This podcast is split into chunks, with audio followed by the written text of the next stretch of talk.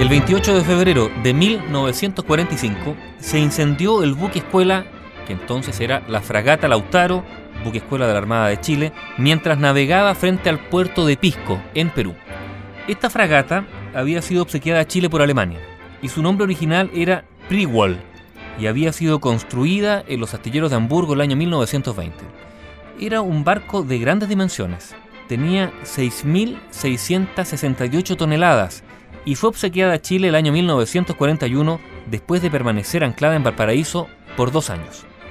Según un artículo periodístico de Víctor Farías, experto en asuntos nazis, las empresas navieras del Reich estaban conscientes de que sus barcos anclados en Sudamérica desde el inicio de la guerra del año 1939 no podían siquiera intentar el retorno a Alemania, por lo que la Alemania nazi prefirió dar un salto hacia adelante y hacer un obsequio espectacular a Chile un semanario, la Semana Internacional, de abierta inclinación militarista y podríamos incluso decir fascista, y con un significativo círculo de lectores, aprovechó esta donación para escribir un artículo sorprendente.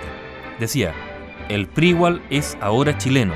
El 6 de junio la cubierta de uno de los más grandes veleros del mundo fue escenario de una ceremonia trascendental. El barco escuela alemán, de 100 velas aguerridas, ha pasado a ser chileno. El gobierno del Tercer Reich ha dispuesto su donación a Chile a título gratuito como prueba efectiva de amistad entre ambos pueblos. El gesto de Alemania tendrá que comprometer la gratitud de todo chileno bien nacido, decía el artículo de este semanario, la Semana Internacional. Lo que sí está claro es que la Armada chilena destinó a la Priwal, que rebautizó Lautaro, a la instrucción de los guardiamarinas y grumetes, pero también la usó para transportar salitre al exterior la puso a cargo del exteniente de la Armada Británica Jorge O'Brien y la envió a San Francisco para la readaptación, una readaptación que estaba programada por partes. La idea de transformarlo justamente en buque escuela. La Lautaro alcanzó a hacer cuatro viajes a México y Estados Unidos. Cuenta Iván Zulodre Walker, uno de los sobrevivientes de la tragedia. Zarpamos de Valparaíso rumbo al norte. Recalamos en Tocopilla, donde cargamos salitre en sacos de papel. De allí seguiríamos a Estados Unidos, donde descargaríamos y continuaríamos con el plan de adaptación de la nave. Mientras, se trabajaba a bordo y se buscaba ventilar mejor la estrecha cámara de oficiales por la que el segundo comandante autorizó cortar con oxiacetileno una ventanilla rectangular. Desgraciadamente, sigue contando su Walker, el metal incandescente del corte fue a caer sobre las bolsas de papel con salitre que comenzaron a quemarse. Se tocó zafarrancho de incendio y luego se retiraron algunos sacos de salitre para ubicar el foco del incendio. Después de movilizar unas cuantas docenas, uno de los sacos estalló en los brazos de un suboficial.